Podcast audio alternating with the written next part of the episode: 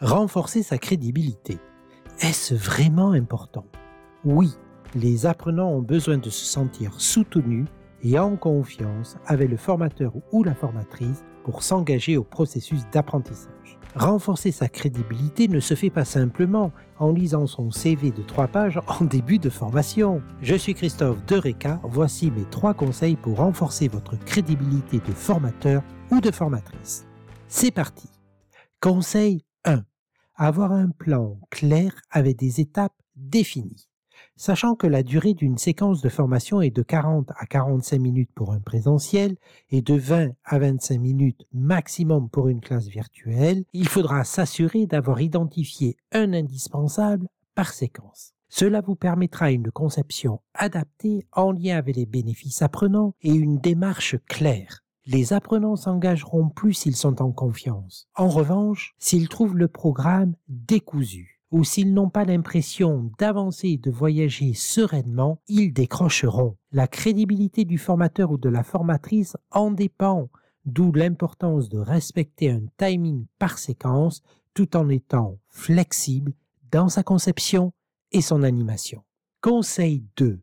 Vendre les bénéfices apprenants de chacune des séquences. Nous savons, formateurs et formatrices, que ce n'est pas en annonçant un objectif pédagogique que nous parviendrons à capter et à maintenir l'attention des apprenants. L'objectif est nécessaire pour concevoir un processus d'apprentissage et pour centrer les séquences de formation sur des bénéfices apprenants. Néanmoins, les apprenants s'en fichent éperdument.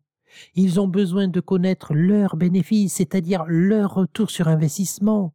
Pourquoi devraient-ils vous accorder 40 à 45 minutes de leur temps? Pour cela, nous devons mettre en place des activités pour qu'ils identifient eux-mêmes les bénéfices du contenu, mais aussi s'assurer d'évaluer d'observer régulièrement les acquis pour leur prouver leurs efforts. Si les apprenants prennent conscience que vous leur offrez séquence après séquence des bénéfices apprenants, leur engagement sera optimisé ainsi que la crédibilité du formateur ou de la formatrice. Conseil 3.